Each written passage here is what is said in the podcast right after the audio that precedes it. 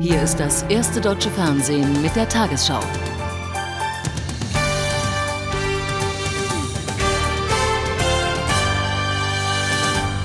Guten Abend, meine Damen und Herren. Die Bundeswehr kann mit einer breiten Unterstützung des Bundestages für ihren Mazedonien-Einsatz rechnen. Einen Tag vor der Abstimmung im Parlament vollzog die Union heute eine Kehrtwende. Ihr Vorstand empfahl den Abgeordneten die Zustimmung zur Teilnahme der Bundeswehr an der bereits angelaufenen Mission. Die Union begründete ihren Meinungsumschwung mit neuen Zusagen der Regierung für eine bessere Ausstattung der Mazedonien-Truppe. Insgesamt sollen 500 deutsche Soldaten in das Krisengebiet geschickt werden, um im Rahmen des NATO-Verbandes innerhalb von 30 Tagen Waffen von UCK-Rebellen einzusammeln. Allerdings gibt es auch noch in der SPD kritische Stimmen. Überzeugungsarbeit wollte der Kanzler leisten und erschien bei der Fraktion. 30 SPD-Abgeordnete hatten ihr Nein zum Mazedonien-Einsatz angekündigt. Das war dem Kanzler zu viel. Jedenfalls seit dem Morgen hat er die Mehrheit sicher. Die Union hat sich dem allgemeinen Druck gebeugt. Ihr langer Atem habe sich gelohnt. Da die Bundesregierung die Mittel für den Einsatz noch einmal aufstocke, könne man jetzt zustimmen. Wir tun das guten Gewissens, aber äh, schweren Herzens, denn wir wissen, dass äh, die Entscheidung, die da zu treffen ist, äh, eine Vielzahl von Unwägbarkeiten äh, beinhaltet. In mehreren Telefongesprächen, so CDU-Chefin Merkel, habe der Kanzler zugesagt, den Panzer Marder sofort und nicht erst 2003 minensicher zu machen und mehr als die bisher geplanten 120 Millionen Mark für den Einsatz bereitzustellen. Ich kann das bestätigen. Es handelt sich hier um eine Liste von zusätzlichen Maßnahmen zur Schaffung von noch mehr Sicherheit der Bundeswehrangehörigen, die dort eingesetzt werden die im Verteidigungsministerium entwickelt worden war und äh, die in der Tat dann ähm, einen zusätzlichen Bedarf der Bundeswehr in Höhe von 148,1 Millionen D-Mark bedeuten. Mehrheit also gesichert, aber wie? Diese Frage beschäftigt zur Stunde alle Fraktionen. Vor allem die SPD will einen möglichst geschlossenen Eindruck machen. Ich habe auch Verständnis für äh, Abgeordnete, die Schwierigkeiten haben, Soldaten in einen nicht ungefährlichen Einsatz zu schicken. Aber ich vertraue darauf, doch, dass äh, in meiner Fraktion nur wenige anders abstimmen werden. Auch die FDP hat Abweichler in ihren Reihen angekündigt. Wie viele es aber bei den einzelnen Fraktionen wirklich sind, wird erst morgen bei der Abstimmung im Plenum klar. Die NATO hat heute weiter Waffen der UCK-Rebellen eingesammelt. Am zweiten Tag der Aktion wurde ein neues Lager in der Nähe des Dorfes Brodic eingerichtet. Bei dem Einsatz hat es nach NATO-Informationen keine Zwischenfälle gegeben. NATO-Generalsekretär Robertson will morgen zu neuen politischen Gesprächen nach Skopje reisen. Dies war die Stunde der Religion, nicht die der Politik. Zum Tage der Heiligen Mutter versammelten sich um die zerstörte Kirche in Leschok heute Mittag mehr als 1000 Mazedonier, mitten im UCK-Gebiet. NATO hatte für die Sicherheit der Gläubigen gesorgt, die voller Verzweiflung vor der Ruine des Klosters Leschok beteten. Ich werde nie vergessen, was Sie hier getan haben, dass Sie etwas zerstört haben, was für mich heilig ist. Vielleicht kann eine nächste Generation darüber hinwegkommen. Ich kann es nicht. Zahlreiche Besucher, die aus Leschok stammen und nun als Flüchtlinge in Skopje leben, ergriffen die günstige Gelegenheit, wenigstens ihr Hab und Gut zu retten. Zurückzukommen, um hier wieder zu leben, trauen sie sich nicht, noch ist die UCK überall präsent. Wir haben nichts gegen Mazedonier, die in ihre Kirche gehen wollen, aber wir können keine Garantie für ihre Sicherheit übernehmen. Das können nur internationale Organisationen, also OSZE und NATO. Die hatte heute eine weitere Aufgabe. In langen Schlangen kamen UCK-Rebellen zum Sammelplatz, um ihre Waffen abzugeben. Morgen sollen auch die Deutschen hier eintreffen. Was können die dann am Abend noch tun? Da wird es ein herzlich willkommen geben in Mazedonien eine Einweisung, vielleicht eine Dose des einheimischen Skopsko-Bieres und dann mit gespannter Erwartung ins Bett sinken. In einem zweiten Anlauf haben sich VW und die IG Metall auf das neue Tarifmodell 5000 mal 5000 geeinigt. Nach einer Marathonsitzung verkündeten Vertreter beider Seiten heute früh, der Konzern werde zunächst im kommenden Jahr 3500 Arbeitsplätze in Wolfsburg schaffen. Das Tarifsystem sieht eine flexible 35-Stunden-Woche und eine Entlohnung nach dem Flächentarif der niedersächsischen Metallindustrie vor. Es wurde eine lange Nacht, 17 Stunden lang rangen IG Metall und VW um Details. Doch als es gerade hell wurde, lag der Abschluss auf dem Tisch. 5000 neue Jobs, ein beispielloses Tarifmodell. Beide Seiten waren zufrieden, als sie die Einzelheiten des Jobmodells vorstellten. Die Arbeitszeit beträgt 35 Wochenstunden im Jahresdurchschnitt. In Spitzenzeiten können bis zu 42 Stunden gearbeitet werden. Im Schnitt drei Stunden pro Woche werden die Neuen ausgebildet. Nur die Hälfte dieser Zeit wird bezahlt. Die Bezahlung ist für alle einheitlich. Jeder erhält 4.500 Mark im Monat, dazu einen Mindestbonus von 500 Mark und je nach Leistung noch einen persönlichen Bonus sowie eine Gewinnbeteiligung. Ein Punkt, gegen den sich die IG Metall anfangs gesperrt hatte, das sogenannte Programmentgelt. Gibt es Probleme mit der Qualität oder wird die Stückzahl nicht erreicht, muss nachgearbeitet werden.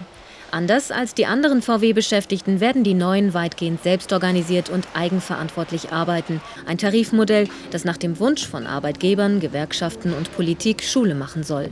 Die Tarifparteien haben sich auf ein gelungenes, eine gelungene Verbindung zwischen Flächentarif auf der einen Seite und innovativen Beschäftigungsmodell auf der anderen Seite geeinigt. Gewinner sind ganz klar die Arbeitslosen. Schon jetzt haben sich mehr als 10.000 Menschen beim Wolfsburger Arbeitsamt für die neuen Jobs beworben. Start für das Modellprojekt ist Oktober 2002.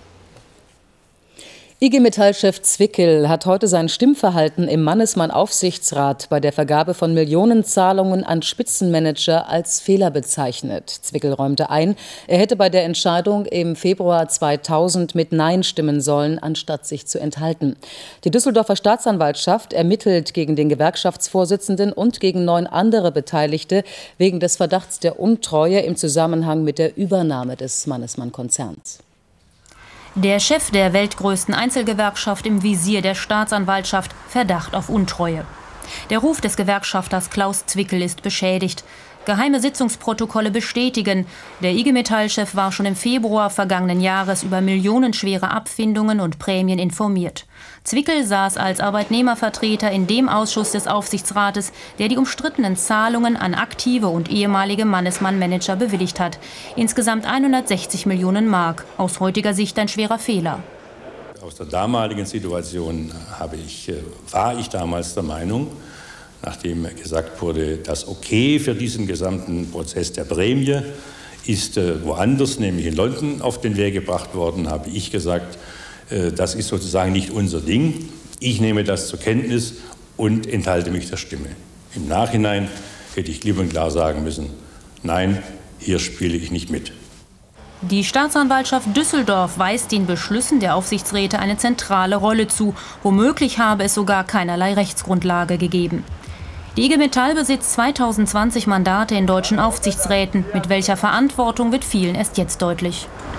Ich denke, dieser Vorgang Mannesmann hinsichtlich der Frage der Abfindungszahlungen äh, muss in der Tat auch zu einer äh, notwendigen Diskussion äh, bei uns selbst führen.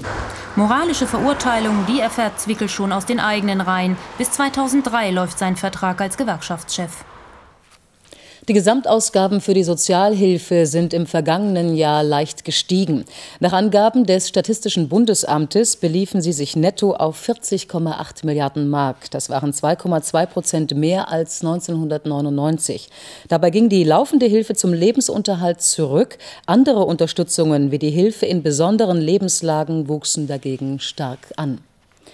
Der Deutsche Städtetag forderte heute dazu auf, die Diskussion über Faulenzervorwürfe gegen Sozialhilfeempfänger zu beenden. Zugleich verlangte er verstärkte Arbeitsanreize. Diese könnten durch Kombilohnmodelle geschaffen werden, bei denen der Staat Zuschüsse zahlen sollte. Die Deutsche Telekom hat heute ihre Halbjahresbilanz vorgelegt. Nach dem jüngsten Kurseinbruch warb Konzernchef Sommer in Berlin um das Vertrauen der Anleger. Umsatz und Geschäftsergebnis seien in den ersten sechs Monaten überdurchschnittlich gewachsen. Unterm Strich blieb allerdings immer noch ein Verlust von 350 Millionen Euro. Trotz des dramatischen Kurseinbruchs der T-Aktie sieht Telekom-Chef von Sommer seinen Konzern nicht in der Krise. Das Unternehmen befinde sich auf deutlichem Wachstumskurs und wolle auch durch konsequenten Abbau der Milliardenschulden, entstanden unter anderem durch die teuren UMTS-Lizenzen und den Zukauf des US-Mobilfunkunternehmens Voistream, das Vertrauen der Anleger zurückgewinnen. Man zeigt sich problembewusst. Natürlich macht uns die aktuelle Kursentwicklung Sorgen, große sogar. Nur ist die Frage, wie man darauf reagiert. In hektischen Aktionismus zu verfallen, erscheint uns dabei allerdings als schlechteste aller möglichen Alternativen. In den zurückliegenden 17 Monaten hat die Telekom rund 244 Milliarden Euro an Wert verloren, Folge des drastischen Kursverfalls. Nun will man Großaktionäre bewegen, keine weiteren Aktienpakete auf den Markt zu bringen, die Talfahrt zu stoppen. Unter anderem auch mit einer Qualitätsoffensive und Gewinnsteigerung. In der Summe muss man aber trotzdem sagen, wir haben ganz klar im Moment eine Überreaktion an der Börse nach unten. Und deshalb sollte man sich auch als kleiner Aktionär nicht so viele Gedanken machen. Der Kurs wird sich schon wieder berappeln. Wegen des gedrückten Kurses will die Telekom den Börsengang für T-Mobile auf 2002 verschieben. Gestern musste der Telekom-Chef bei Bundesfinanzminister Eichel vorsprechen. Der Bund hält 43 Prozent der Unternehmensanteile. An der Person von Ron Sommer gäbe es keinen Zweifel, hieß es heute. Und nun noch einmal zu den Beratungen der Fraktionen über ihre Haltung zum Mazedonien-Einsatz der Bundeswehr aus Berlin. Robin Lautenbach. Noch immer beraten die Fraktionen von SPD und äh, CDU über, ihre morgiges über ihr morgiges Abstimmungsverhalten in der Mazedonien-Frage. Gerade bei der Union gibt es viele kritische Stimmen und viele kritische Fragen. Hat doch die Union in den vergangenen Wochen sich ganz klar festgelegt auf eine Ablehnung des Mandates und nun hat, hat die Partei- und Fraktionsführung gewissermaßen über Nacht dort den Kurs geändert. Da gibt es viel Ärger. Allerdings erwartet die Parteiführung, dass auch die Union morgen mit einer klaren Mehrheit in die Abstimmung Abstimmung gehen wird. Vielleicht ein bis zwei Dutzend Abweichler könnte es geben. Auch die SPD berät nun noch, nachdem es bei den Grünen, wie es heißt, höchstens fünf Abweichler geben wird, geht es nun für Kanzler Schröder darum, auch in seiner eigenen Fraktion so viel Zustimmung zu bekommen, dass er dann in der Tat eine eigene rot-grüne Mehrheit morgen im Bundestag haben wird. Damit zurück nach Hamburg. Vor dem Hintergrund der andauernden Haushaltskrise in Polen ist heute Finanzminister Bautz entlassen worden. Er hatte erst kürzlich gewarnt, das Milliardendefizit im Staatshaushalt könne sich verdreifachen, sollten keine drastischen Sparmaßnahmen umgesetzt werden. Regierungschef Buzek begründete die Entlassung damit, dass Bautz zu spät über die katastrophale Lage informiert habe. In Polen wird in knapp vier Wochen ein neues Parlament gewählt. In Japan ist die Arbeitslosigkeit auf den höchsten Stand seit 1953 gestiegen. Die Quote kletterte im Juli auf einen Rekordwert von 5 Prozent. Mehr als drei Millionen Menschen waren auf Arbeitssuche. Vor allem die Elektronikindustrie baut derzeit massiv Stellen ab. Außerdem verlagern zahlreiche Konzerne ihre Produktion ins Ausland. Durch die Wirtschaftskrise ist das japanische System von Vollbeschäftigung mit lebenslanger Arbeitsplatzgarantie zusammengebrochen. Die israelische Armee hat zum ersten Mal Teile der selbstständigen palästinensischen Stadt Beit Jala besetzt. Sie rückte in der Nacht mit Panzern ein. Im Gegensatz zu früheren Vorstößen zog sie sich aber bislang nicht zurück. Bei Schusswechseln wurde ein palästinensischer Polizist getötet. Die israelische Armee will nach eigenen Angaben verhindern, dass der nahegelegene Jerusalemer Vorort Gilo weiter von Beit Jala aus beschossen wird. In Ramallah wurde der Führer der radikalen Palästinenserorganisation PFLP Mustafa beerdigt. Mustafa war gestern gezielt von der israelischen Armee getötet worden. Etwa 50.000 aufgebrachte Palästinenser riefen nach Vergeltung. Nach einem ersten Besuch bei den in Afghanistan inhaftierten ausländischen Helfern sind westliche Diplomaten heute mit Vertretern der Taliban-Regierung zusammengekommen. Dabei ging es um die Vorwürfe gegen die Gefangenen und das weitere Vorgehen der Taliban. Die Botschafter beharrten auf genauem Einblick in die laufenden Untersuchungen. Die radikal-islamische Miliz beschuldigt die acht westlichen Helfer und 16 mitinhaftierte Afghanen, christlich missioniert zu haben. Vor der Küste Indonesiens geht der Nervenkrieg um die Aufnahme von 438 Flüchtlingen an Bord des norwegischen Frachters Tampa weiter. Das völlig überfüllte Schiff ankert vor der zu Australien gehörenden Weihnachtsinsel, doch sowohl die australischen als auch die indonesischen Behörden verweigern die Einreise. Nach Angaben des Kapitäns drohen die verzweifelten Menschen damit, bei einer Weiterfahrt über Bord zu springen. Die Tampa hatte die meist aus Afghanistan stammenden Flüchtlinge am Sonntag von einer sinkenden indonesischen Fähre gerettet. Und nun die Wettervorhersage für morgen Mittwoch, den 29. August.